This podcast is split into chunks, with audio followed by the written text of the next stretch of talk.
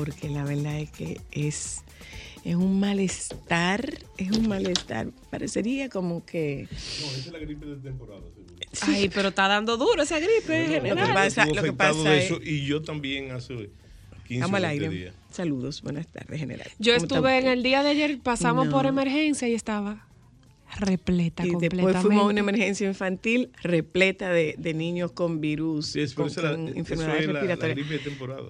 Sí, sí, Que sí. ustedes los dominicanos le suelen poner nombre. Ah, no, nosotras no. Ah, Pa' mí son usted todas que gripes. es ruso. No, ¿Usted no es dominicano? Haitiano. ¿Usted es haitiano? Por favor. Eso sería, eso sería para ti una primicia importante que nunca vas a oír. No, ¿eh?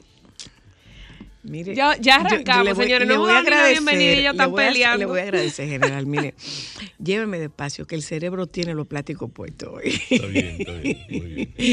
El cerebro tiene los plásticos puestos hoy.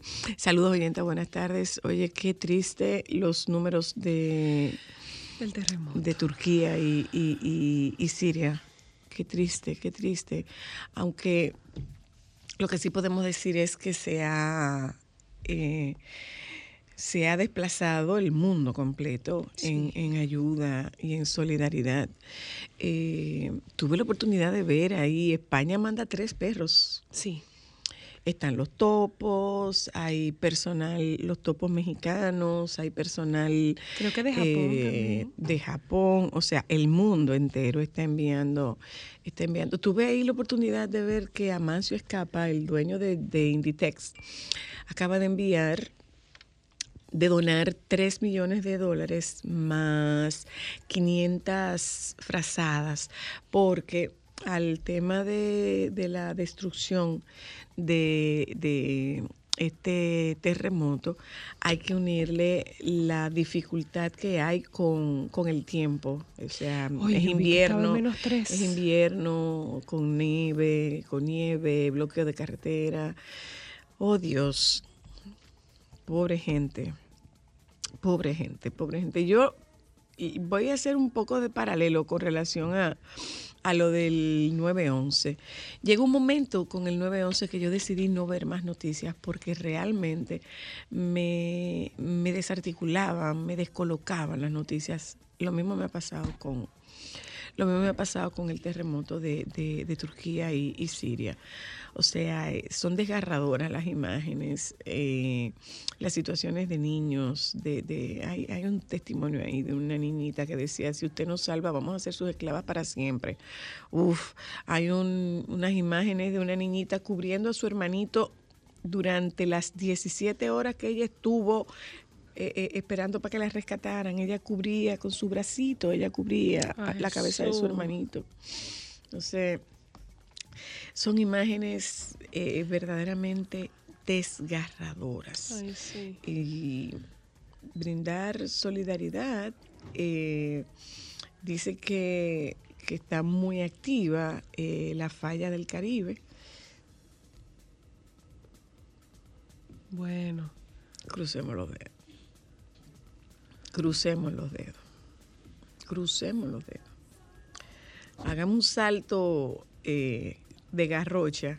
¿Qué es lo que está pasando hoy en el béisbol, Joan? ¿Qué fue lo que pasó ayer? Además de la zurra de Colombia. No, ya veo, muchas combinaciones que habían ayer. ah, Están todo el mundo empatados. Ah, están todos empatados. Ah, ok. Y, y, y eso justifica el 11 a 1. No, bueno, en parte sí, tienen que ir a eso de la carrera y eso. Pero 11. Ah. No, Diablo, hijo. Ay, No, santo. Bueno, eh, Pasamos semifinales. pasamos a semifinales. De las 3.30 el juego contra México. El juego contra Atención, respiren todos los fanáticos que del sin béisbol. lugar a dudas, señores, es el fanático más entusiasta del universo. El de nosotros sí. No, Ah, no, el mexicano. los Claro. mexicanos, y es, y es donde quiera, es donde quiera que llegan, es donde quiera que llegan. Sí, sí, sí, no hay duda de que es el, el- el- el fanático más, el fanático más eh, entusiasta. Bueno, compartimos con ustedes un poco de, de noticias. Yo voy a aprovechar que el general está aquí, yo le voy a preguntar para que él me explique en qué consiste esta, esta historia de, de, de ¿En Canadá? ¿Cómo esto de que la- hay un proyecto de ley que cargaría a los ciudadanos la manutención de inmigrantes? Y yo quiero que usted, quiero que usted me explique eso, porque yo no lo entiendo mucho. No lo entiendo mucho. Miren, vamos a compartir con ustedes el contenido que nosotros tenemos programado para la tarde de hoy. Ah, ¿Tú ves? Tu novia invita a su ex y lo siente en la misma mesa. Mi amor, son suecos. No hay ningún problema. No podemos juntar. O sea, si yo no tengo interés contigo, no podríamos amor, juntar y una compartir la mesa misma entera. mesa. Claro, ¿por qué Yo no? dije- Una mesa de ex, ella compartió. Ay, sí, su mesa de- Una mesa de ex, ella compartió. Y otra que canceló la boda y se fue a beber con los invitados. Anda, qué Balance, señor. chulo. Sí, claro. Como una píldora vibrante para el estreñimiento. No sé. Sí. Los científicos en Estados Unidos están desarrollando una píldora vibrante para el estreñimiento. Yo creo que están muy creativos. Señores, atención, señores científicos, ustedes pueden salir a beberse un trago y si no beben, pueden beber café. Si no beben café, té y si no, agua. Y lo Pero otro busquen un es, poco de lo otro, esta noticia, entretenimiento. esta noticia de que Canadá despenaliza la posesión de algunas drogas duras. Estamos hablando de heroína, fentanilo, cocaína y metanfetamina. Eso es preocupante. que tiene, que tiene su, su mayor eh, eh, impacto en las poblaciones jóvenes. El fentanilo El sí. proyecto piloto, el proyecto piloto durará tres años y se pondrá en marcha en Columbia Británica, la provincia más golpeada por la epidemia de opiáceos. Será tolerado un máximo de 2,5 grados, gramos de sustancia. Da un paso importante en materia de drogas duras. Este martes ha entrado en vigor una exención a la ley federal para permitir la posesión para uso personal de pequeñas cantidades de ciertas sustancias en la Columbia Británica. La medida aprobada por el Ministerio de Salud de Canadá y solicitada por el gobierno de esa provincia tiene como objetivo privilegiar un enfoque basado en la salud pública y en la reducción de estigmas por encima de uno de corte punitivo. En vez de tratar a esas personas como delincuentes, se les dará cuidado y compasión. Tendrán acceso a información, indicó este lunes en rueda de prensa Jennifer Whiteside, ministra de Salud Mental y Dependencias de Columbia Británica. Países como Portugal y Estonia ya habían optado por medidas similares. En el caso canadiense, no es casualidad que la puesta en marcha de este proyecto piloto, que tendrá una duración de tres años, se lleve a cabo en la provincia ubicada en la costa del, eh, del Pacífico, Columbia Británica es considerada el epicentro de la crisis de muertes por sobredosis que golpea al país norteamericano. Desde abril de 2016, cuando la provincia declaró el estado de urgencia sanitaria por este flagelo, más de 11 mil personas han perdido la vida, principalmente por el consumo de opioides. El abuso de drogas es la causa principal de muerte no natural en Colombia Británica. Wow. Wow. Qué pena, Eso es así. qué pena. Bueno, pues miren, esta tarde nosotros a propósito de nuestro mes de la patria, que debía, debía extenderse hasta, hasta marzo general, no, hasta el 9 por el nacimiento de, No, yo creo que el mes de la patria debía ser todo El año entero. Sí, todo el Totalmente año. de acuerdo. pero, pero lo cortamos el 27 de febrero y el 9 de marzo es el cumpleaños de, de Sánchez. Entonces, No, no, por- y además de- en marzo es un mes que está categorizado, la batalla del categorizado 19. por grandes batallas por 12 años. 19 y siempre. 30. Sí. Sí, es 19 y verdad. 30 y otras, y otras, eh, no solamente en marzo, sino hasta agosto. Sí. eh, está, O sea, pero es verdad, como usted tiene razones eh, fundamentalmente militares, ¿verdad? Porque son, aunque luzca una aberración, son las mejores épocas o los mejores meses para el tipo de combate que se hacía entonces en esa época. Eso viene de la antigüedad, en que la guerra que siempre ha estado sujeta, siempre, ha estado sujeta al terreno y a las condiciones climatológicas. Lógico. Entonces, y para hacerlo más entendible, por ejemplo, en diciembre, en, en invierno, en invierno, no se, se Eso es- evitaba, se evitaba Eso el es, un combate. dato, eso es un dato importante, eso es un dato sumamente importante, porque si no tiene uno, si no tiene una interés en eso, pues no, no capta que efectivamente las condiciones del, del clima deben tener alguna Claro. incidencia. Y las, y- y las influencias del clima en el terreno, porque esos son dos elementos críticos en las operaciones militares. Ahora, con el uso de la tecnología y eso, eh, el clima sigue siendo importante, eh, pero no tan importante como era antes, que se evitaban determinadas épocas del año Hoy se pueden predecir. no solamente se pueden predecir, sino se puede operar con ciertas garantías sin detener las operaciones. Y se podría movilizar el campo de batalla en caso de que las condiciones no estuvieran, no fueran favorables. bueno, decía. en vez de pelear en Asua, vamos a pelear en Santiago. Sí, bueno, pero que eso no lo determina ni siquiera las condiciones de, de climáticas. Eso lo determina, en primer lugar, el que ataca. El que ataca, y hay un viejo dogma militar que reza que cuando eh, un ejército logra determinar el lugar de la batalla, comenzó a ganar. Comenzó a ganar la batalla. Por eso el que ataca siempre tiene el control inicial de la iniciativa, valga la redundancia. Y la guerra es eso, la guerra es... Es como el deporte, la es, como, el- es como sí. en los deportes, por ejemplo, o sea, hay, hay, hay, un, hay un lado donde se empieza, En la guerra y la política, que son actividades que se parecen mucho, aunque Bastante. se, diferenci- se diferencian los medios, eh, se puede definir ambas actividades como la lucha por la iniciativa. Y el que tiene la iniciativa gana la guerra, o gana la batalla, o na- gana el combate. ¿cómo así? Tú no- el pueblo lo dice de una manera más común que el que da primero da dos veces. Da dos veces. Sí. ¿Es verdad? Sí. Ok.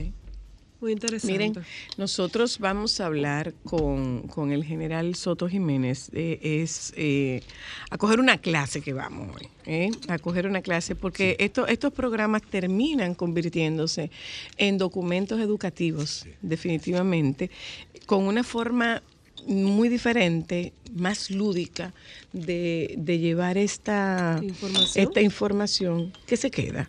Que no es lo mismo sentarme en un aula a yo escuchar a un profesor dándome una clase cuando probablemente yo estoy cansado, agotado, desinteresado, que poder escucharlo mientras me voy moviendo, desplazando, de forma lúdica, con algunas acotaciones que pueden servir para que se fije de una manera diferente el contenido que nosotros tenemos preparado para la tarde de hoy, que es hablar de un Duarte de carne y hueso porque es un tema de idealización eh, general. ¿Cuánto, ¿Cuánto ha estudiado usted a Duarte? Bueno, para decirte cuánto he estudiado a Duarte, debo definir mi edad, porque fue desde muy niño, desde muy niño que yo comencé a recibir, primero en mi casa, en mi hogar, por mi abuelo básicamente, que era profesor también, esas cosas de la patria. Y después eh, hay que hacer cierto homenaje a la educación básica formal de antes, Ah, donde claro. esos valores y otros valores eh, se resaltaban dentro del mismo programa de esa educación eh, básica. Y, yo creo que se no solamente que se emitían, porque siempre se dice, ah, no, que se daban, no, que se recalcaban, se recalcaban en las escuelas y los colegios. Se celebraban todas las fechas patrias, inclusive las que no celebraba, se celebraban oficiosamente en, en el país, en el Estado, la que no promovía en el Estado con las fechas patrias, sino que eh, tú dijiste el Día de Sánchez.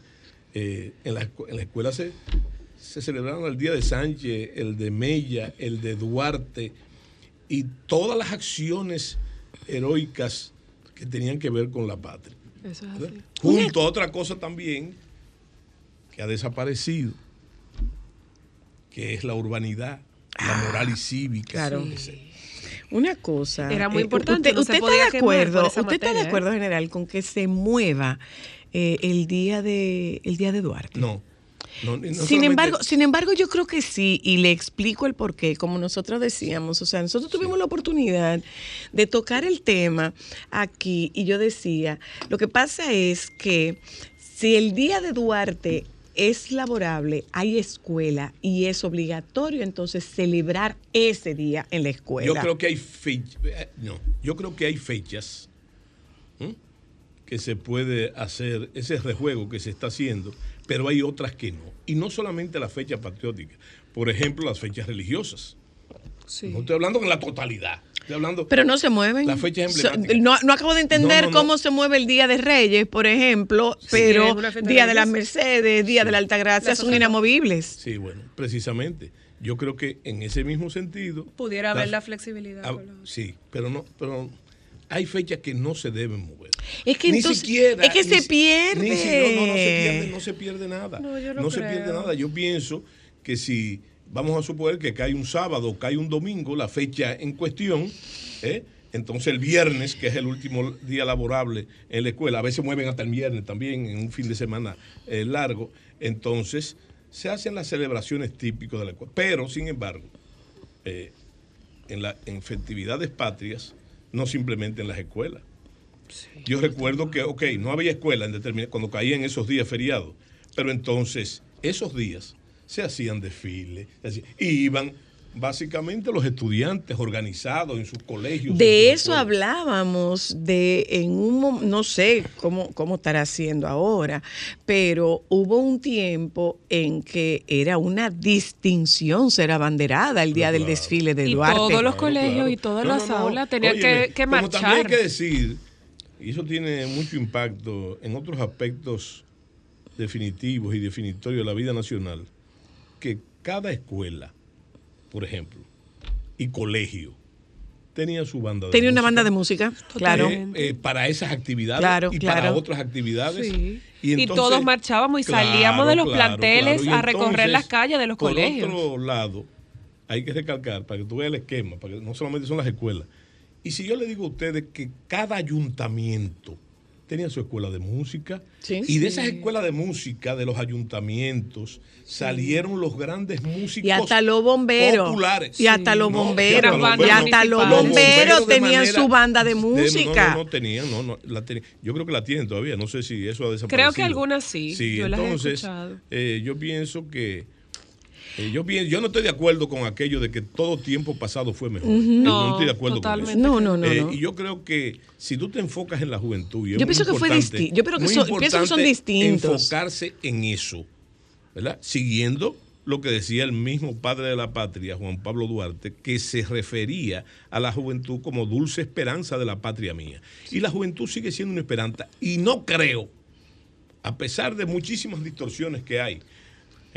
No creo que en las cosas esenciales la juventud no, se, no repara en eso. Y te voy a da- dar un ejemplo. Yo pienso que en determinados segmentos, la clase humilde siempre, que es el 70% de la población, más o menos. Eh, pero, por ejemplo, la clase media, yo la veo ahora, en lo que estamos viendo ahora, vuelvo y te repito, con otras aberraciones, Claro. pero la veo más activa políticamente que antes. Sí. Sí, Es totalmente. porque antes, ¿dónde se movilizaban los muchachos en los liceos? Sí, es verdad. En los liceos públicos. Sí, sí, sí, Eh, sí. Pero ahora usted ve otras actividades, como fue el caso de la Plaza de la Bandera y otras, la Marcha Verde, para mencionarte cosas así, ¿verdad? Eh, simplemente por mencionártelas.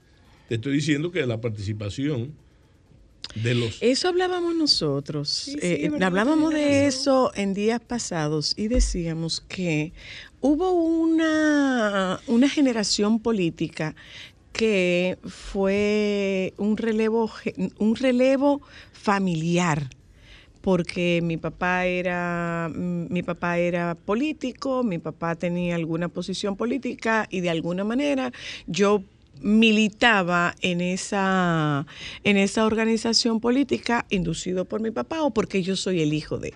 Hoy en día contrario a lo que pudiera parecer, me, me da a mí la impresión de que es una, eh, hay unos, hay unos elementos eh, en la juventud interesados en formarse, y no necesariamente ir, ir eh, eh, eh, cobijados por la sombra de los padres. Sí, pero hay, pero hay un elemento, eh, ese fenómeno que podríamos llamar sociológico. Yo lo veo, no es nuevo tampoco, la mayoría anteriormente y antes de mí, para poner simplemente y antes en la independencia y en la restauración, regularmente los padres seguían porque influían o no. Los hijos seguían la vocación de sus padres, y no solamente en la política. No, sino en todo lo profesional. Ahora, el fenómeno que tú estás diciendo, que es un fenómeno obvio, demasiado obvio quizás, sí. para no llamarle nepotismo, no en el gobierno, sino en los partidos. En los partidos. En los partidos. Eh, yo no veo con alarma eso, yo lo que veo es que al mismo tiempo, por otro fenómeno sociológico, eh, esa juventud eh, se ha preocupado, sus padres y ellos, por, Por formarse. por capacitar. Por formarse. Por capacitarse. Sí, claro. Entonces, entonces, y encajar entonces en la, en la línea política de su padre. Hay instituciones, y voy a mencionar una, para no mencionar otras, que políticas que se da, siempre se ha dado, siempre se ha dado eso, ¿verdad? Ese, vamos a llamarle un relevo. un relevo. Ahora, es, que como una, es como una herencia dinástica. Sí, sí. Por ejemplo, eh, lo que decía, por ejemplo, en el PRD. En el PRD, no desde ahora, no, hace en el PRD que muchos lo definen como... ¿El de Bosch o el de Peña? No, no, no, no, no, no, no, no. Antes de eso, el PRDismo fue y sigue siendo transmutado en otras organizaciones, un, como ellos le llaman, un sentimiento nacional. y ese Totalmente. sentimiento nacional, la mejor forma de transmitirse es mediante el hogar y la familiaridad y la consanguinidad. Usted, usted era militar en ese tiempo, de- No, no, no, en, el, en tiempo de los de la del puente de la 17, de esas manifestaciones Sí, de, yo- sí. de esas manifestaciones de Peña Gómez en ese puente de la era- 17. No solamente yo era militar, sino siendo militar, en esa época yo era teniente. No, que no podía participar. No, no, no. es por eso, a eso me podía refiero. no, ¿quién te dijo a ti? Sí podía participar. Porque, Ah, sí. Claro. Porque aún No en se supone- no se supone que no. No, pero espérate. Espérate, porque tú tienes, siempre yo lo que te digo, tú dices, trátame bien que tengo lo- el plático que sí o qué, pero que tú provocas. Ay. porque tú preguntas. Señores, pero uno tú invita a este señor, pues, oye lo que me está diciendo, él me está diciendo provocadora. Y te, respues- y te responde para condicionarme. No, yo Tú no. dijiste, vamos- vamos a las No palabras. me, no me dijiste- atribuya, no me atribuya dijiste- esa categoría, esa es calidad simple, que no la simple, tengo. Es simple, tú dijiste, tú dijiste, ¿verdad? Cuando los mítines del- de Peña Gómez en el puente de la 17, ¿usted era militar? Sí, era militar.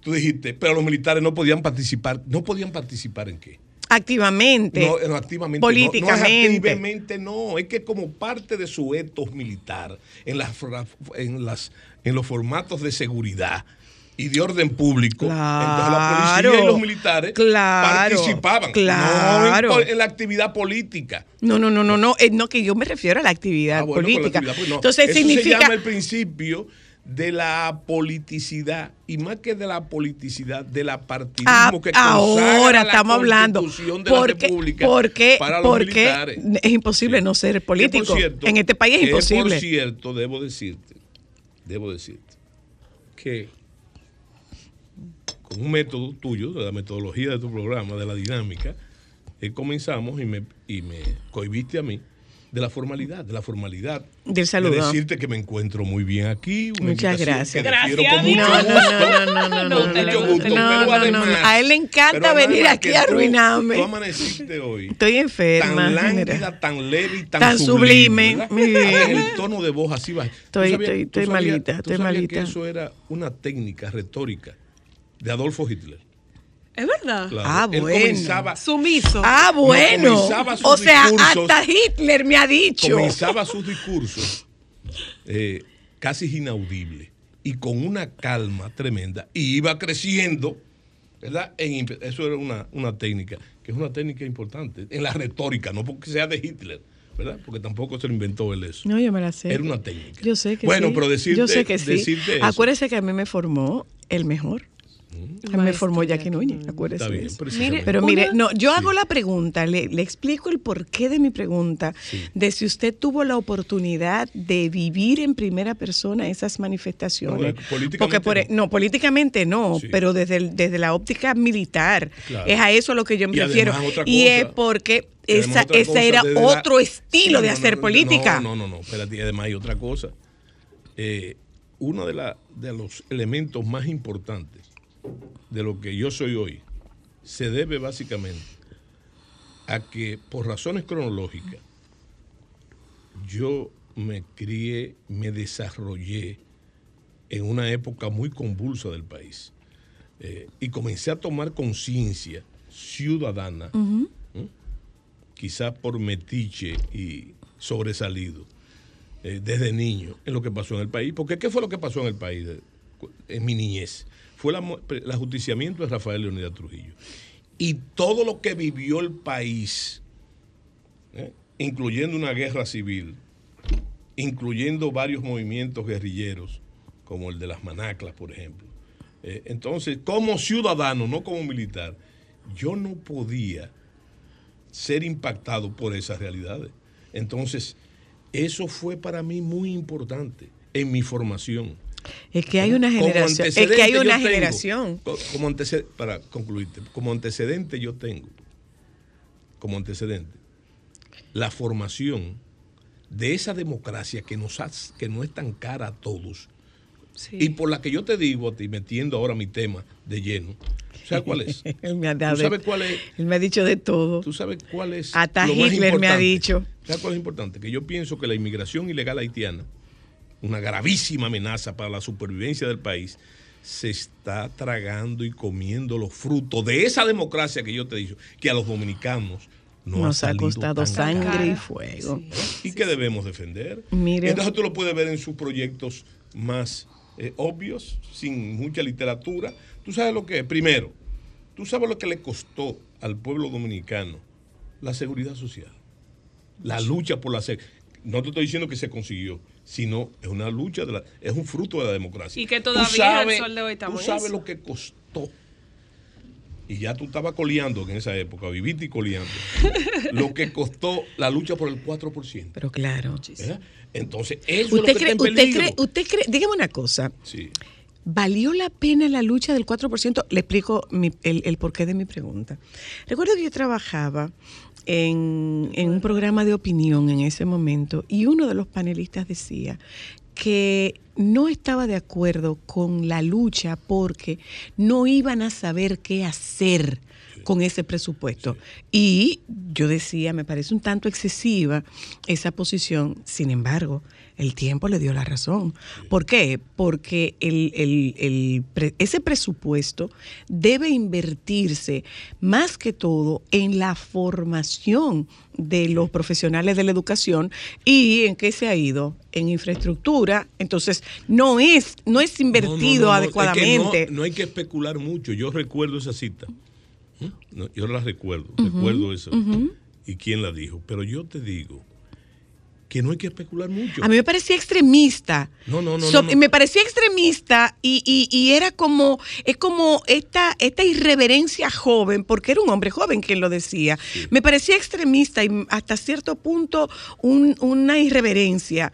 Sin embargo, el tiempo le dio la razón, te ¿eh? estoy diciendo, que no hay que especular nada.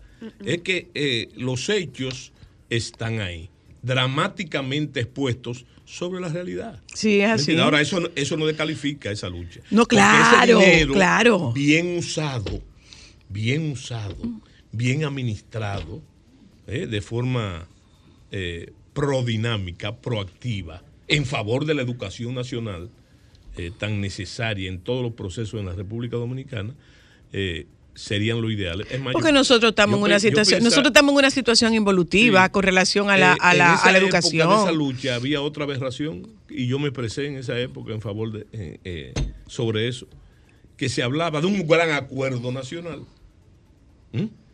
para el cumplimiento del 4% y yo dije que el cumplimiento de la ley no se y hay que hacer un acuerdo No para eso. acuerdo, simplemente No, hay ley que ley, simplemente Claro, hay que cumplirla. claro. Como hay que cumplir ahora la ley de migración que existe y la constitución de la república y Lo el concierto de nuestras leyes. Mire. A mí me han preguntado muchas veces, ¿cómo se resuelve el tema haitiano? Cumpliendo la ley. ¿Y cómo se cumpliendo la resuelve? ley. Ya, Y sencillo. cumpliendo la ley. Para cumplir la ley, ¿qué se necesita? Pero que pero ¿Qué que se necesita para es que está la cumplir familia- ley? la familia suya está ahí, la familia suya está no ahí, importa que esté ahí. la familia larga suya está ahí. No importa que esté ahí. ¿Usted sabe dónde está el problema? ¿Eh? Es el cumplimiento de la ley. Claro. ¿Y qué se necesita para cumplir la ley? Más que la conciencia ciudadana, no. Es, no. No, no, no, la no, no, no, voluntad no, no, es la política. voluntad política. Porque el presidente Mano de la de República, cuando va a juramentarse al Congreso, a iniciar su sesión, lo que jura es cumplir y hacer cumplir las leyes. Dígame una cosa, Eso es soberanía. Esa es la Eh, soberanía. Esa eh, es la eh, verdad. Esto sí, Sí. se lo voy a preguntar Sí. con intención. Sí. ¿eh? El Señor me acompañe. No, te- aclara primero lo de la familia mía. Tú me estás hablando de La los familia guardias. larga, los guardias. Los guardias, sí. Claro, Está bien, ahora sí. claro. Sigue, hay un Sí, tema, no hay no un tema, hay un tema con la, hay un tema con la frontera y no hay ese, esa conciencia ciudadana en muchos de estos soldados y en muchos, en muchos de estos, de estos No, y de empresarios. que hacer se benefician de la hay- frontera No hay que hacer la digregación. Yo te he dicho en este mismo programa Sí, sí, sí.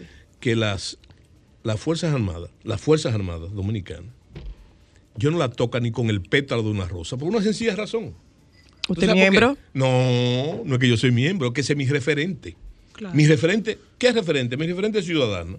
Entonces no es eso. Yo lo que te digo a ti, que sin hacer la disgregación del ciudadano, del ciudadano civil o el ciudadano en uniforme, yo pienso que no es solamente como tú dices, que ese es un, un gran problema. Ese es el más grave problema que tenemos. Ahora, hay que ver la frontera desde el punto de vista, como yo digo, pluridimensional. Porque esa frontera tiene 390 kilómetros de largo. ¿eh? Se abre- todo es para controlar eso, pero resulta que esa frontera pasa por otro sitio, que están desguarnecidos. Totalmente. ¿eh? Esa frontera pasa por los hospitales, pasa por las maternidades, pasa por el vientre de las haitianas, pasa por, Por el sector trabajo la- laboral, y el pasa sector con- de la por el construcción. turismo, pasa por la agricultura Y el doméstico. Y ahora también con lo que tú has insinuado, ¿Qué insinué yo? lo de la ley, el proyecto ese de ley, el No, yo no insinué, yo le pregunté. mamotreto, Yo no que ha insinué, yo le el Poder pregunté. Ejecutivo al Congreso también. Por ahí pasa la frontera. Dígame- dígame una por cosa. el banquillo de los senadores y diputados. Dígame una, pasa dígame una la De cosa. intereses dígame una cosa, particulares. dígame una cosa. Sí. Así como hemos hablado de involución en la, en la educación, ¿hay alguna involución en la formación de los cuerpos castrenses? Bueno, pero yo te traje aquí de regalo un libro hace un tiempecito Buenísimo. eh, que, que habla de los recuerdos de Trancajilo, donde yo te explico con ejemplos vivos el proceso de formación y que te responde tu pregunta. ya. Te responde tu pregunta, naturalmente, déjame decir. Cada época. Pero respóndame. Cada época, no te la estoy respondiendo. Gracias. Cada época No tiene. se altere. No, no, no, porque. No se que me altere, altere, que yo hablo no así, vine a pelear con contigo. usted. ¿Y cómo me voy a alterar yo No, contigo? no, no, no, no. No, jamás, no, no, no, no, no. Querida audiencia, No, que no, ustedes no, no, no, lo no, crean, no. ellos se quieren y se Él respetan me mucho. quiere, No, no él me solamente quiere, eso, no no solamente que yo sería incapaz. Mire cómo está No, usted con Hipólito. ¿Cómo está usted con Hipólito? También. Eh, eh, fue mi jefe por, cuan- por muchísimo tiempo. pero sí, también. Pero ¿a qué tú llamas bien? Bien, Sí, una buena se llevan, relación. si son amigos, Es- No, es- se hablan. eh, pues, El presidente es mi amigo y yo. Pero le- tienen una buena yo le relación. agradezco y yo le agradezco. Yo le agradezco al presidente. Usted tuvo Naturalmente. cuatro- usted tuvo eso- cuatro años ahí. Eso no obliga lealtades políticas y hay que explicarlo. Ok. Hay que explicarlo. Eh, mediante durante yo fui ministro de las Fuerzas Armadas, yo fui algo más que leal con el presidente. Ahora, era una lealtad obligada por la Por la constitución posición. de la República y por las normas de las Fuerzas Armadas. Usted siempre ¿verdad? ha sido y yo cumplidor. pienso- y yo pienso en ese sentido. que eso- Ahora, de ahí a que eso obligue. ¿eh? Que usted haga A una lealtad hecho. personal. No, no, personal no. No. Jamás. Porque, no, personal. Personal, yo soy leal a la amistad. Y como dijo Estefan Suey, el agradecimiento es el principal abogado de la lealtad. Ahora bien, lealtad política no. No. Lealtad política no. Eh, con el presidente, antes de cuando era el comandante en jefe, yo no podía tener diferencias de ese tipo. Tenía un camino. Si no estaba de acuerdo, entonces pedía mi, mi- Su mi- renuncia, su no, me baja. renuncia no, porque los guardias no renuncian. ¿eh? No, le, a ustedes ¿Eh? los retiran. Usted solicita- Mi retiro, usted ¿verdad? solicita la baja. Pero entonces, eh, después, cuando yo recobré mis derechos ciudadanos, o sea, de poder votar, de elegir y ser elegido, entonces no, no, no necesariamente tengo que estar, estoy de acuerdo con él en algunas cosas, pero no necesariamente En tengo que estar compuesta en todas. Pero se quieren ustedes. ¿Eh? Se quieren ustedes. Bueno, pero el, el afecto es el afecto y yo estimo, yo no sé si él, pero yo estimo ¡Ay! presidente. No, pero no sé. pero, ¿Y cómo Sí, tú quieres? claro. Eh, por eso tú pasa también. Y además con- es un personaje, Con tus relaciones emotivas.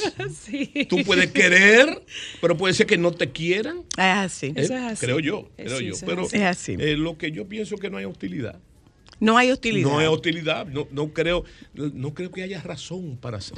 Para que No, pero pase. además a esta altura de la vida, las No, hostilidades tienen que irse ya relevando. yo- Ya yo, te dije que he sido claro. A esta eso. altura de la vida, las hostilidades tienen que irse claro relevando. Y, y tengo una excelente visión de su papel en el momento que le tocó vivir.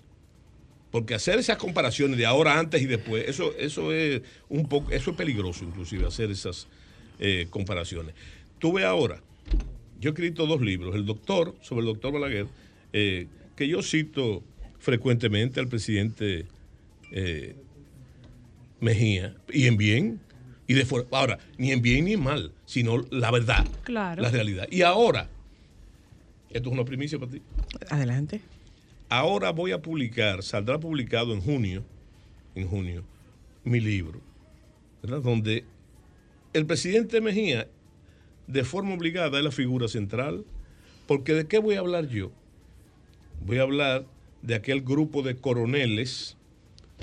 En un momento determinado, eh, que te- se congregaron para defender la democracia ¿Dónde se congregaron? se congregaron en esa actividad, en la actividad, no en un sitio, Mm, Zoila, no en un sitio, sino en esa actividad. Y entonces, Mm. yo creo que el presidente Mejía es, porque él era el jefe político de esos coroneles, él es una fuente obligada. Había Y mucha... quiero, y qué bueno que yo y él estemos vivos todavía, porque así podemos Contrastar. y decir no, y decir no, eso no fue así. Claro. ¿Me entiendes? Qué bueno, porque de eso se trata precisamente. Mire, vamos a hablar de Duarte, de carne Ah, y pero hueso. Estamos pasados ya de no hablar de Duarte. de No, pero espérese, no, ¿Qué pero pasa? Que con usted No, pero espérese, es es que que, él me marca una demasiado agenda. potable. Él me Es que marca una agenda. Él me marca una agenda. Yo tengo que escucharlo porque él, él se ha sentado ahí con toda esa elegancia. Pero no sé si ustedes han dado cuenta que él ha trapeado el piso conmigo con toda esa No, elegancia. no, no, él ha trapeado el piso No, no, conmigo. se va a salvar porque yo no me siento bien. Esa cizaña. ¿De quién? innecesaria. No pero la cizaña de No quién? se preocupe, O general, sea, que yo lo además, defiendo en ese departamento digo, para que usted testigo. sepa. Además, cizañosa. No, no. Mire, señora Luna, Patricia nunca nos ha dicho no puede. No, jamás. Él bloquea Ni su se- agenda para ni venir se y compartir diré, con no se nosotros. Es más, No, déjame él no puede, él no puede desaprovechar, él no puede la desaprovechar que- la oportunidad de venir a decirme cizañosa, chimosa. No, y además, y no descarte eso para verte también. no, Para verte. No, Porque a de- pesar de tus No. años, tú sigues siendo- conserva, ¿verdad? Claro. A pesar de Claro. nuestros años, dirá usted. No, no, pero ¿Cómo usted se conserva bien también? No, no, Claro. Eso no es un piropo. Yo soy, no, yo soy mucho más añejado que tú, para no decir la palabra viejo, ¿verdad? Y entonces, eh, fíjate, yo que pienso que hay cosas, actividades, eh, que hay que hacerla entre gente que medie el afecto. Y el respeto. Sí, claro. Por ejemplo, tú sabes lo desagradable que es comer en mala compañía. Por ejemplo. Ahí sí tú sabes, lo que, cae tú sabes lo mal que es bailar con una mala compañía. O con un baile malo. Sí, tú sabes lo que es dormir con una mala compañía. No, no sé. Eh, bueno, bueno eh, No, no sé. hay que hacer las cosas con buena, en buena compañía. Y, Y- entonces esta, estas conversaciones, estos conversatorios, eh, serían muy cuesta arriba y desagradables si no son en buena compañía. Vamos a hablar de, de Duarte, Duarte, de, claro, de- Duarte de claro. carne Y y hueso. hueso. Yo no sé, pero yo me imagino que tendría como esa, esa, Ese temple. No, esa seducción de, de- del general Soto. Porque De intelectual. no, no, no, no, no, no, no, él es seductor y desde que se sentó ahí no ha hecho otra cosa que no sea sedu- seducir. Oye, pero qué desde que se sentó ahí ¿de quiénes no son- ha hecho otra cosa que no sea seducir. eh. Pero mira. Desde que se sentó ahí no ha hecho otra cosa que no sea seducir. Yo voy a publicidad, ya vuelvo. Somos Sol, la más interactiva en Barahona y el sur. Sintonízanos en los 94.7. Déjame cambiar tus días y llenarlos de alegría. Solo para mujeres.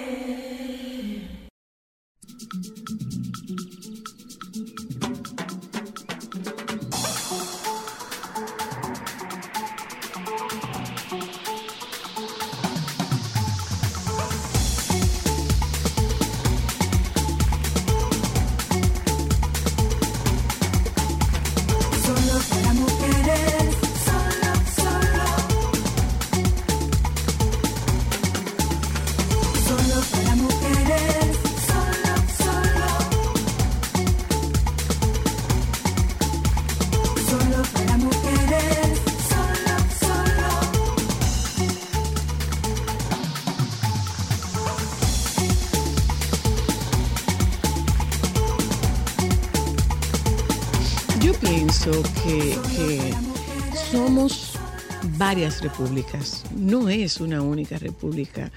Eh, hay tantas repúblicas como realidades hay, realidades sociales en nuestro entorno. Y creo que nosotros somos un, un país y un, tenemos una ciudadanía que que va, marcha por el lado del bien. Lo que pasa es que quienes marchan por el lado opuesto hacen más ruido. Y es un pensamiento que al que tengo que recurrir para no perder la esperanza, aunque en algunos momentos la esperanza pueda flaquear. Sí. Yo quiero hacerte una pequeña, no tiene que ver nada, ¿eh? No tiene que ver nada con la animosidad. Oye, una pequeña corrección A ver, semántica. de república. Sí. Eh, eh, eh, quedaría correcto. Digamos Y estoy de países. acuerdo, exactamente. Países. Eh, hay varios, hay distintos países. Sí, hay distintos países. Hay distintos países. Eh, pero eh, hay tantos países como, Sí. como realidades. Sí, vivimos. hay Es una sola. Es una sola. Realmente hay una. Hay una. Una amenazada, amenazada, Pero una. pero una. Bueno, eh, Si nosotros pudiéramos traer o, o crear un Duarte de este tiempo, no hay que crearlo. No hay que crearlo. Está aquí. Está con nosotros. ¿Dónde y de está? ahí. ¿Dónde? eh, eh, no, déjame desarrollarte, porque tú me trajiste para ver de Duarte. No me has dejado hablar de Duarte. Y ahora te voy a hablar de Duarte. Adelante. Eh, yo pienso que de Juan Pablo Duarte se han dicho muchas cosas. Muchas cosas. Más de lo que el dominicano común. Se han dicho muchísimas cosas. Y cualquier- todas y las cualquier cosas, cosa. Escúchame. Todas las cosas que se han dicho son buenas. La mayoría son buenas. La mayoría son buenas. Pero no solamente buenas, sino merecidas también. Ahora, la pregunta que nosotros nos debemos hacer es, en este y en todos los momentos, eh, pero solamente Duarte es una persona, un símbolo que llama a la admiración y a la loa. Yo pi- pienso que los héroes, los próceros y los mártires, y Duarte fue, a diferencia de muchos personaje dominicano, la confluencia de esas tres vertientes, yo pienso que el Duarte que nos sirve a nosotros para esa presencia que tú quieres que tenga ahora Duarte, es el Duarte para la vida sin tiempo del ejemplo, para replicar a Duarte en dónde?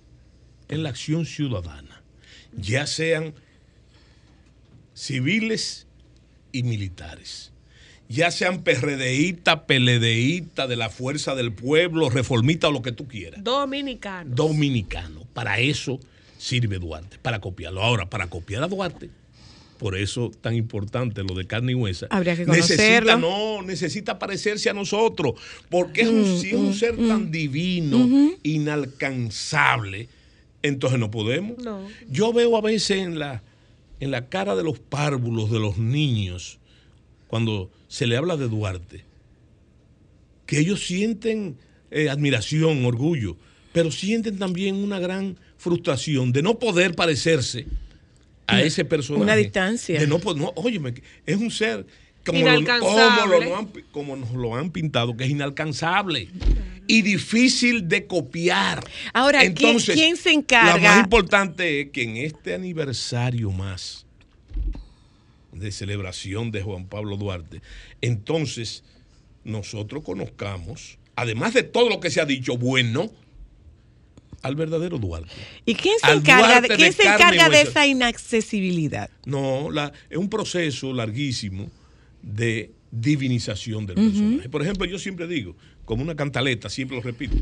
Oigan, eh, ¿usted sabe quién fue que elevó a Duarte a la categoría de padre de la patria junto con sus dos principales eh, seguidores y alumnos? ¿Tú sabes quién fue? Fue Ulises Heró. Oh. El dictador Eso siempre me ha dicho mi más hermano Abraham. fuerte y más sanguinario del siglo XIX. Entonces yo me pregunto por qué. ¿Por qué? ¿Por qué? Sería un déjà vu que tuvo Lili. ¿eh? Ese dictador, ese déspota. Sin embargo, él es el que produce la exaltación de Duarte cuando trae sus restos de Venezuela. Rafael Leonidas Trujillo Molina se metió con todo en este país, con todo. Se metía hasta en el aposento, se metía. Y en la interioridad de la casa. Cuando había una plaquita que decía, en esta casa Trujillo Es es el jefe o símbolo nacional. Eh, Pero Trujillo nunca se metió con Duarte. Nunca agredió a Duarte. En el centenario se hizo una gran exaltación del padre de la patria.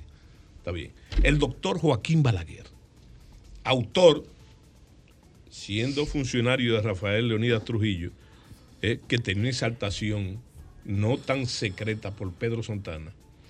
Entonces, escribe un libro que se llama El Cristo de la Libertad. Y esa es la divinización de Duarte. Eh, Balaguer no encuentra en Duarte, y lo dice, ninguna mancha, ningún error. Casi es una figura religiosa. Eh, muchos lo consideran como Divina. Una, como una especie de apostasía. ¿eh? El hecho, pero no, es una exaltación. Y yo creo que hasta cierto punto sincera de Balaguer. ¿Por qué? Porque eh, Duarte, como lo fue en su momento Balaguer, era poeta, fue teatrista Duarte, un hombre de pensamiento, un hombre de ideas.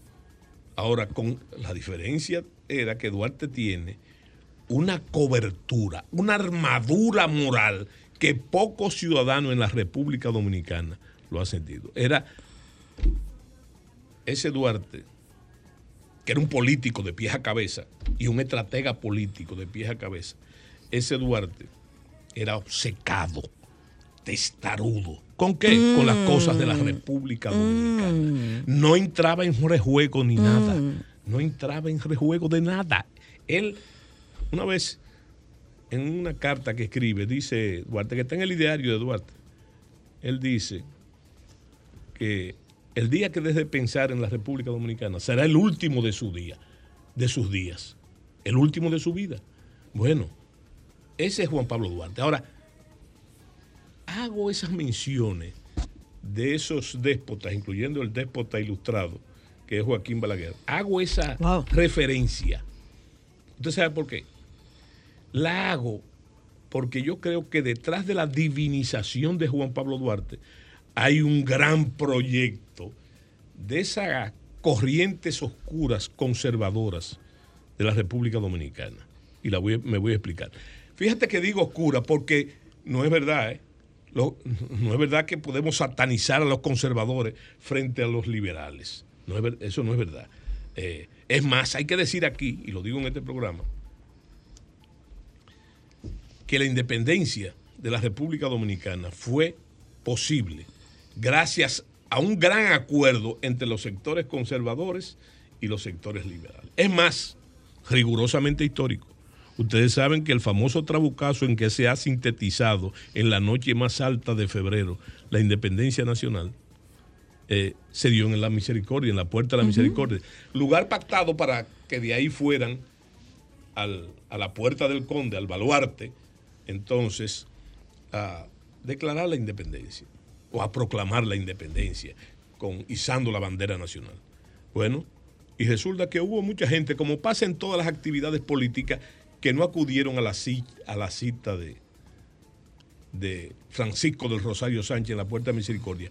Y como ya la hora pactada se había pasado, el famoso trabucazo era para eso, para que los que estaban ahí, porque los otros no habían llegado, no se fueran. Y usted sabe lo que pasó, que de ahí marcharon después del trabucazo, de ahí marcharon a la puerta del, Del conde. del conde. ¿Y usted sabe lo que pasó ahí? Que los conservadores habían llegado primero que ellos, cumpliendo su palabra. ¿Eh? O sea que fue una alianza que provocó eso. Alianza que se debe producir siempre. En todo. En todo, para cumplir los objetivos nacionales. Bueno, hay un. A ti que te gustan ese tipo de cosas, te diré que cuando eso estaba pasando, y yo te dije que hubo gente que no llegó, comprometida que no llegó, pero Sánchez ve un muchacho de 15 o 16 años que llega con un sable en la mano. Y Sánchez le pregunta, ¿a dónde vas muchacho? Porque es un niño. Y más en esa época él le dije, él le responde a dónde van los hombres. Wow. Ese muchachito. Entonces, yo lo que quiero decirles es que esas partes de Duarte, humanas, son las que nosotros necesitamos. Necesitamos sus ideales, necesitamos Pero mire una su cosa, moral, necesitamos su ejemplo, pero también necesitamos su Humanizarlo, por el amor de su Jesucristo. Ahora, mire, ¿qué mire, es lo mire, lo que pasa. ¿Qué es lo Mire, conveniente? Y, pe- si tú me permites referirme al ejemplo. Por ejemplo, valga la redundancia, ¿qué sucede? Duarte creó una organización que se llamaba la Filantrópica. Primero que la Trinitaria. La Filantrópica, ¿tú sabes lo que era?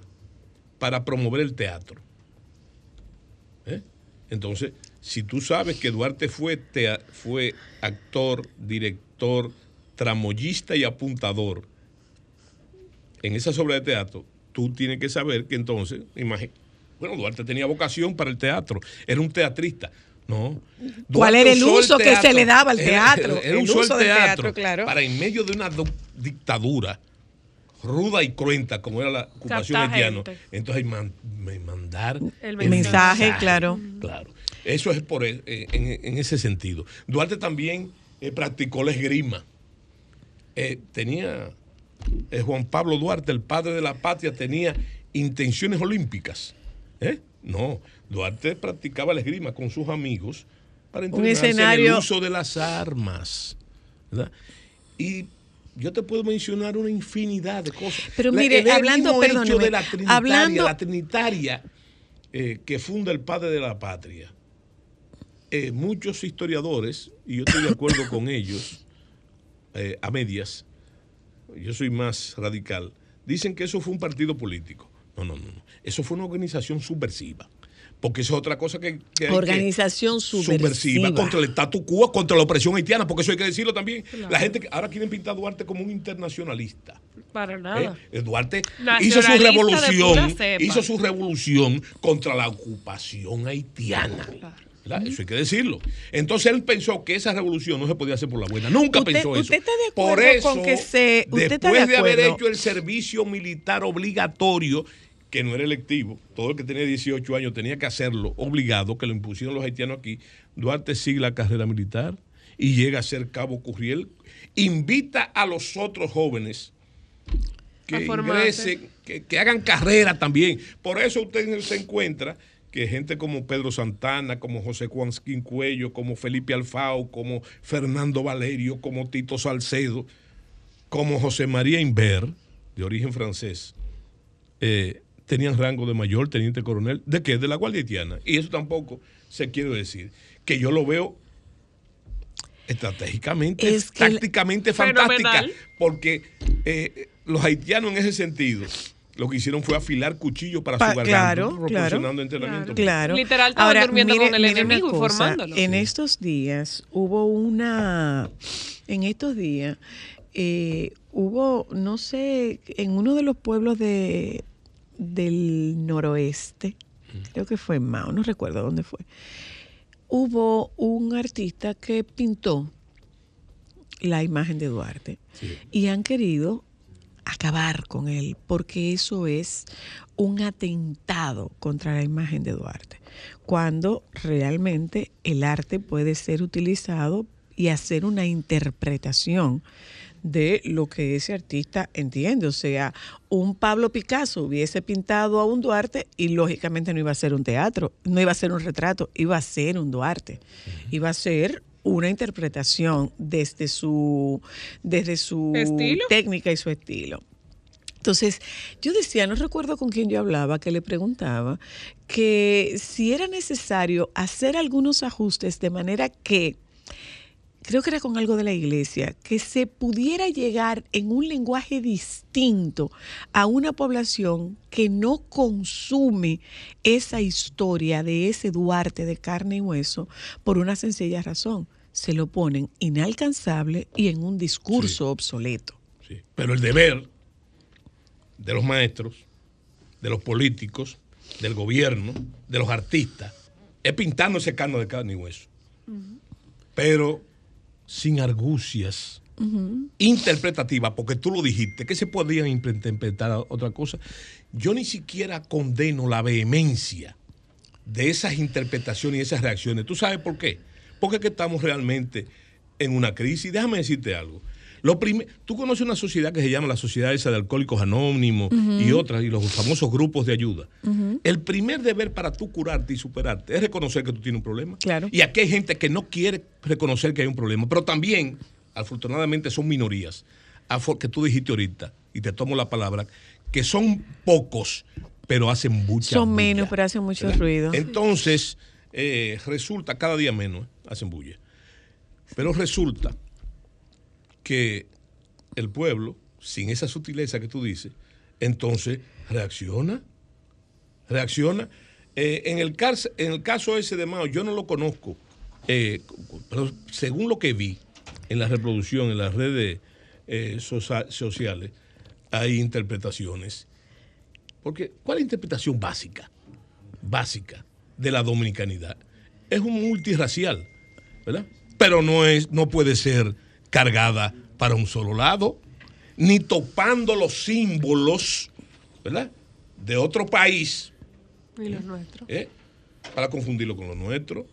Entonces, ese artista, ese comunicador, ese escritor, o lo que hacen eso, lo que hacen eso, están jugando precisamente con la sensibilidad de ese pueblo que tú te refieres. ¿Usted cree? Pues totalmente. ¿Realmente? Totalmente. Totalmente.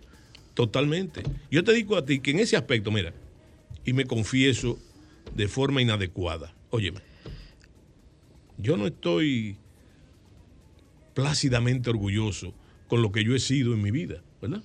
Claro que he tenido logros profesionales en, en todas las vertientes a que yo me he dedicado. Eh, pero yo te he dicho a ti también que de lo único que yo estoy orgulloso es de ser dominicano. De ser dominicano. Y la otra familia que tú me dijiste a mí, bueno, ese es mi referente, ¿verdad? Pero yo lo que soy es un ciudadano. Yo lo que soy es un ciudadano. Y en ese sentido, en ese sentido, entonces, eh, me expreso como tal. ¿eh? Hay mucha gente y hay, hay- hay que respetar esa sutileza que dice, mire, este guardia hablando de esto, que eso, que eso es porque tiene... No, pero es que usted no está aquí en calidad de guardia. No, no, no, pero usted yo está aquí en estoy calidad de diciendo- historiador. yo te estoy Usted diciendo está aquí Sí, en sí, eso es lo que de la gente se expresa y- y de una vez de ideas, asocia. porque estamos Sí, hablando de claro. creación artística y demás. Eh, la percepción que tiene la Pero gente... haría, haría falta, haría falta buscar sin desnaturalizarlo, haría falta buscar un código de este tiempo. Por ejemplo, creo que, que, que Nómico hizo algo de Duarte en rap. Haría falta buscar un lenguaje de este tiempo que llegue a esa a esta población joven que usted le pregunta qué se celebra el 26 de enero y sencillamente no tiene la menor idea. Mira, óyeme una cosa. Que también que me parece que lo he dicho en, en una de mis conferencias. Esos muchachos, eso que tú dices que necesitan nuevos códigos, que sí o qué, está bien, yo estoy de acuerdo. Pero esos muchachos me dieron a mí una lección con respecto a ese mismo timo. Yo fui a llevar mi conferencia al Duarte de Carne y Hueso hace unos años a un liceo de Neiva. Y como se acostumbraba antes, en las visitas de la escuela, en los inspectores, los muchachos preparaban lo que se llama una poesía coreana. Y entonces yo, con los antecedentes, digo, bueno, bien, sobre Duarte. Y esos muchachos me dieron una lección a mí, que no se me ha olvidado jamás, y que uso para responderte a ti sobre los nuevos códigos. ¿Eh?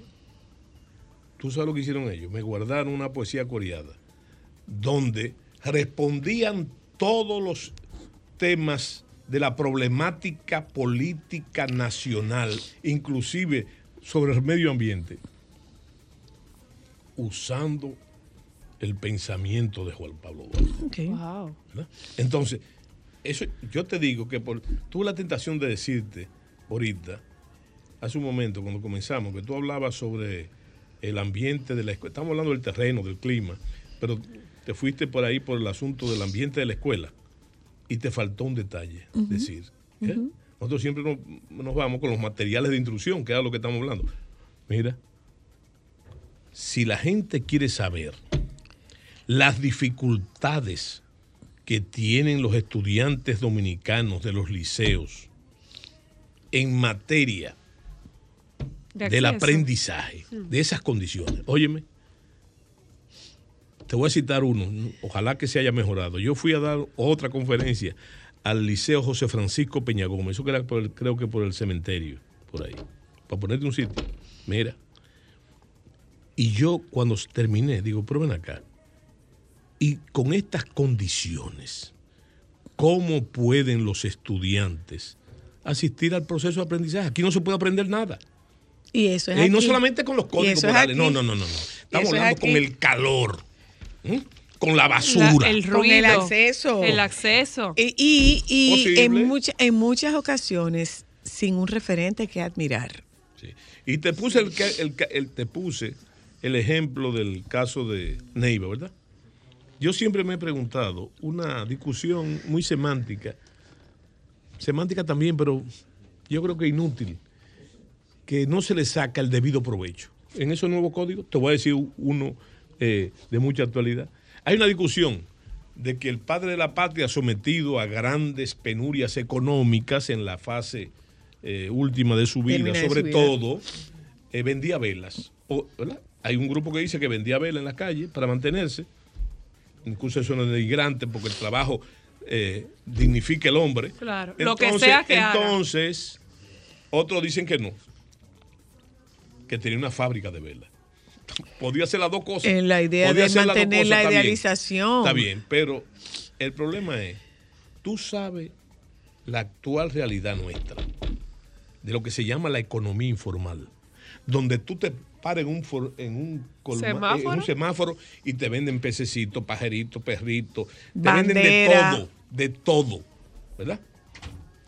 Hay quienes hablan, economistas que hablan que casi un 50, más de un 51%. Más de un 50% es la economía informal, claro. Esa es la economía informal. Claro. ¿Usted quiere que te diga una- le digo una cosa? La cantidad de La gente que, digo se cosa. identificara sabiendo Ustedes eso. saben lo importante que buscando ese nuevo código se le diga a esos jóvenes que están ahí Que Duarte vendía vela. que Duarte era como ellos.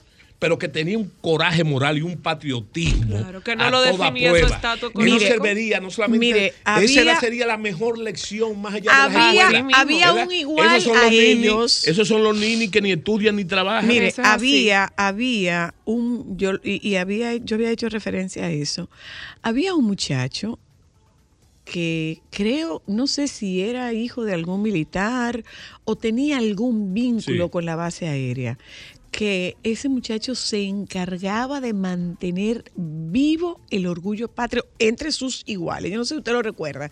Lo veíamos en los desfiles militares, lo veíamos en los desfiles de carnaval, lo veíamos los días 15 de, de febrero en la base aérea, eh, entregando banderas, entregando banderas, entregando banderas. No me acuerdo, lo llegábamos a ver en el programa de Freddy Veras, eh, en El Gordo de la Semana, y era este referente que en este idioma estaba manteniendo viva la imagen de Duarte. Eso no lo tenemos. Sí, pero no, yo estoy de acuerdo contigo. Pero lo que no sé es inadmisible que tú, porque no es real, simplemente porque no es verdad, ni en ningún código de nada, que tú pongas a Duarte a bailar gaga. No. Ah, no, merece así, o ¿no? con un, o con un atuendo que Duarte nunca se soñó. Pero No, no. A tal grado, y ese es el Duarte de carne y hueso. Lo que pasa es que ese Duarte, perfumado, que Juan ese Pablo perfumado Duarte, entonces, ese Juan perfumado. Pablo Duarte, Juan Pablo Duarte, una de sus características, que era formal. Y eso chocaba aún con los otros políticos de su época. Siempre usaba corbata, siempre usaba. eh, eso no era su mentira. forma de Usaba ser. chalina. ¿Eh? Usaba chalina. No, sí. O sea, esa era O su forma de su ser. O sea, ¿usted está en Su- contra del gaga? No, no, no. Yo, oh, oye, me sumo. Qué cosa. eh. Yo te puse No, un Pero ejemplo. déjeme hacerle una Yo pregunta. te puse un ejemplo. Pero no me condicione, pero no me Para- condicione mi Sí, pregunta. estoy, de acu- estoy en desa- como manifestación cultural. Muy bien. Ahora bien, si es para deformar la idea arquetípica del padre de la patria o de los ideales patrios, entonces no estoy de acuerdo. Porque diga la realidad. No diga la realidad. Pero es que Oye, no- aquí, pero- hay mucho, aquí hay muchos folcloristas inclusive que piensan, ¿verdad? Que quieren, para marcar determinados rumbos. Yo le voy a decir una cosa. ¿Cuál es la música autóctona dominicana? ¿Cuál es? El merengue, supuestamente. Es el merengue. Ajá. Y el que está metido en la cultura dominicana desde hace tiempo. Los primeros merengues se tocaron en los cantones revolucionarios independentistas. Sí, pero nosotros, pero nosotros no podemos, Entonces, nosotros no podemos dejar de lado los atabales, nosotros no, pero ¿quién podemos dijo? dejar de lado yo- los congos. ¿Y quién te dijo a ti que no? no, no lo, no lo tú podemos, no lo podemos dejar de obra. lado. Ahora, los atabales son una cosa. Que son parte de lo que se llama el sincretismo. El sincretismo mágico religioso. Dominicano. Exacto, dominicano. exacto. ¿Me entiendes? Exacto. Que no es como ahora de que los congos, lo que yo que eso es haitiano. No, pero los congos no son de ahora. Pero no, por favor. yo No, no, estoy- no, no, no, yo te no, estoy no, diciendo no, desde siempre. no. La discusión Nosotros- es simple. nosotros la discusión tuvimos- es simple. nosotros la tuvimos discusión es aquí- simple porque está acabando el momento del goodbye. Para que no quede Mire, la mire, distorsión. nosotros, Tú sabes lo que- nosotros tuvimos tú aquí sabes a los congos de. Villamella No, pero y no, eso es una déjame decirte, manifestación es que no es cultural que no tiene nada Es que ver con yo no Haití. estoy en contra de eso. Son manifestaciones de la pluralidad cultural. Ahora, esa pluralidad cultural no pueden ir en contra de la esencia de la dominicanidad. Pero es que yo no estoy planteando ese Duarte que vaya en contra de la esencia de la dominicanidad. Yo he hecho la pregunta Ah, la de, que, de que así como nosotros tenemos, por ejemplo, que la iglesia está interesada en, cap- en captar adeptos Sí, sí, sí. y para la captación de estos adeptos, las distintas iglesias han recurrido al uso de la música, por ejemplo, es más movida, es más activa y entonces Siempre. están viniendo a- eh, detrás de la música. Y los protestantes también Entonces, eh, hacen no, lo mismo, claro, toda- todas las iglesias. Sí. No, no solamente con sus panderetas, Con sus bien, bandas de bien, música. Pero no te pierdas en los Pero- detalles. Pero espérese, No te pierdas en los espérese, pero es que no me estoy detalles. perdiendo No en los te pierdas en los detalles. detalles. Yo lo que pero, te estoy pero es que Ah, permítame bueno, terminar. Esto es una dictadura con permítamelo. apoyo ¿La de aquí. ¿La suya o la mía? La tuya. Eh, no, eso no es cierto. Sí. Yo me refiero a que nosotros encontremos un lenguaje distinto. Pues, por ejemplo, Es que eso en está- España, en España, nosotros tenemos una muy mala, un muy mal posicionamiento Sí. con unas bandas haitianas, unas bandas dominicanas, que ¿cómo se llaman? Dominican Don't Play Sí. y los Trinitarios. Entonces, a nivel de España, que son, de- bandas que son bandas delincuenciales. Sí, sí.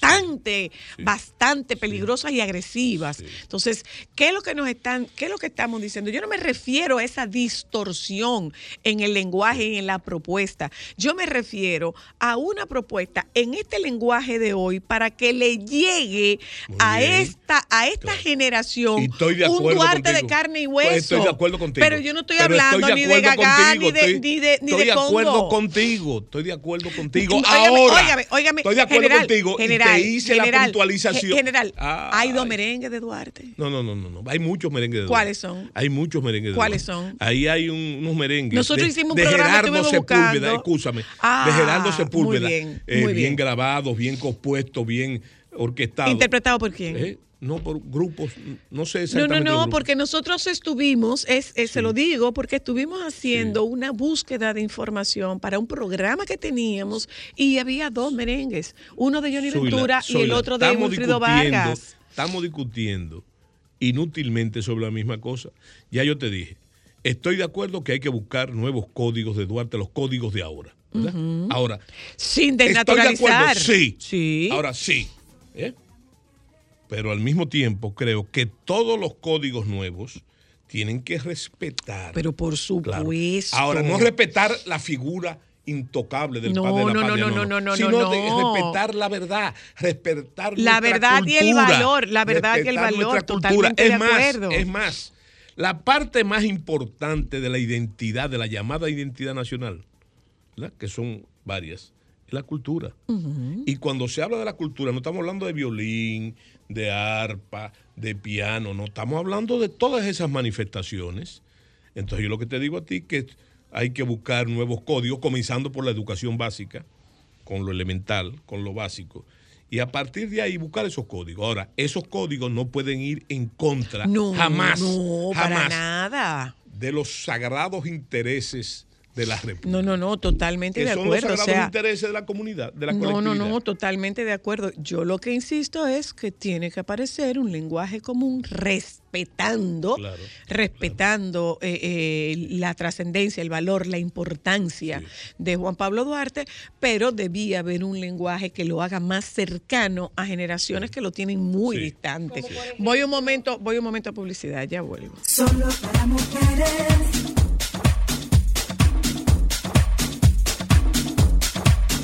No sé cómo le gusta a usted, pero a mí particularmente, mira, frito en su propia grasita. Yo lo pongo en una sartén y lo dejo que se tueste bien tostadito, bien tostadito, bien tostadito por el lado, por la orilla. Y después lo volteo. Estoy hablando de salami. Estoy hablando de salami porque una auténtica cena dominicana no está completa si no tiene un rico salami. Puede ser un mangú, puede ser un puré de papa, un puré de yautía, con yuca, con unos tostoncitos, con unos platanitos maduros, con lo que sea. El salami lo completa, pero no cualquier salami, es el Génova, ese que tiene Sosúa, el que tiene un auténtico sabor. El salami Génova, Génova de Sosúa. Óyelo bien, ¿eh? A mí particularmente, tostadito por los bordecitos, tostadito por los bordecitos. Sosúa, alimenta tu lado auténtico.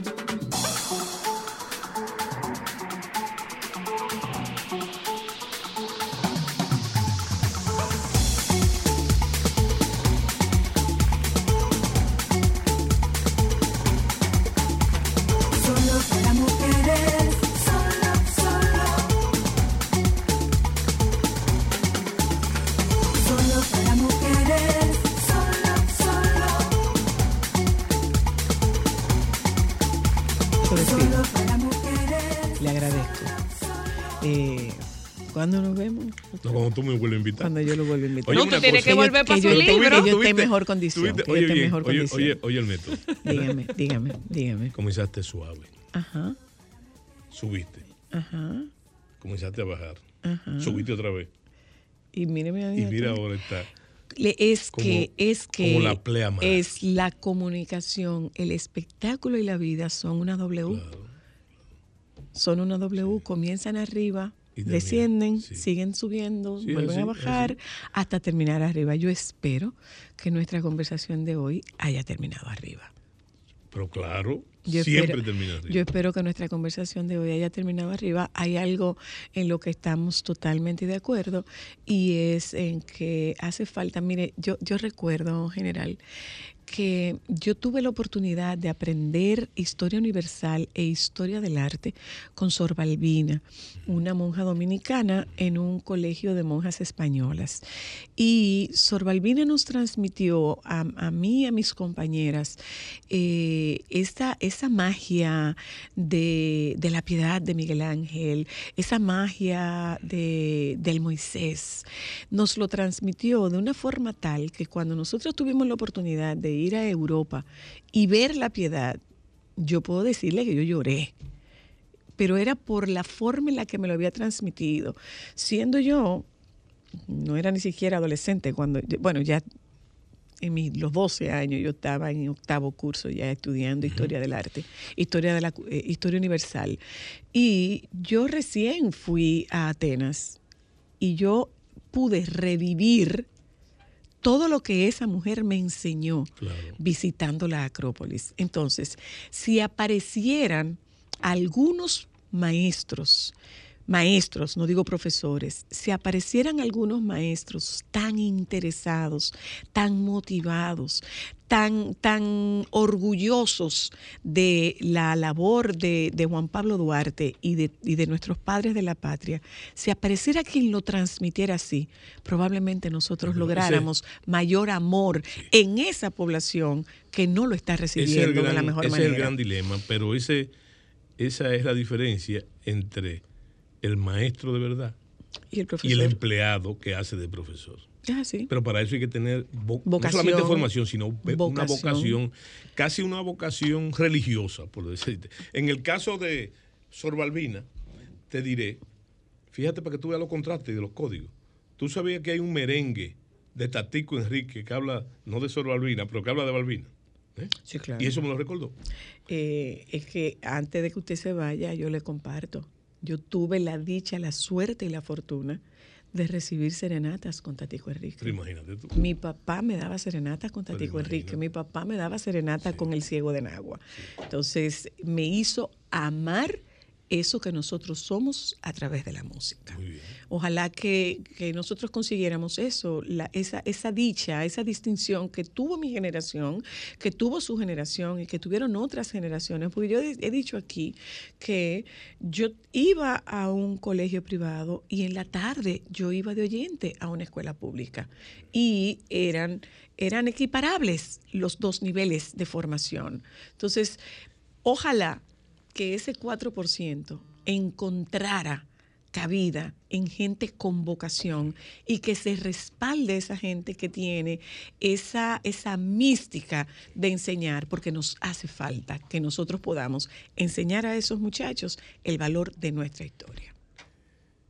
Zoila, muchas gracias por la invitación. Gracias a usted. Y recuérdate lo que decía un amigo mío, eh, que si me tocan, bailo, si me invitan, vengo. Ahí está Cristal, usted se lo dice a Cristal. Gracias, muchísimas gracias. Eh, gracias a ustedes también, eh, gracias a ustedes también por habernos acompañado en la tarde de hoy.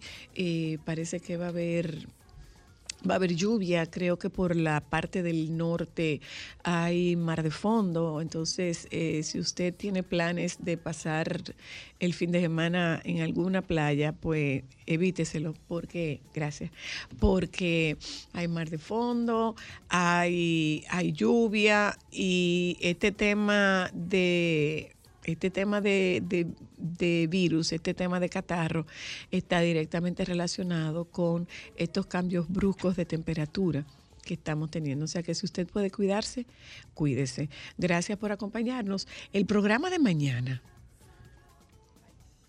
Dios mediante, vamos a ver. ¿Cuál es nuestro programa de mañana? Vamos a ver. ¿Cuál es nuestro No, no programa? lo vamos a decir, vamos a ver. Sí, claro que sí. Es el del juego. Así estamos tratando todavía. Señores. Acuérdate que yo estoy enferma. Señores, ustedes saben de qué nosotros queremos hacer un programa mañana. Alejandro, ¿tú has jugado bingo?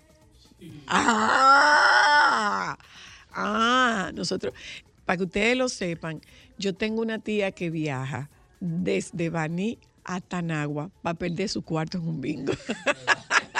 en un bingo familiar. Gracias por habernos acompañado. Eh, nos juntamos con ustedes mañana, si Dios quiere. Los compañeros del Sol de la Tarde están aquí. Quédense con ellos, por favor.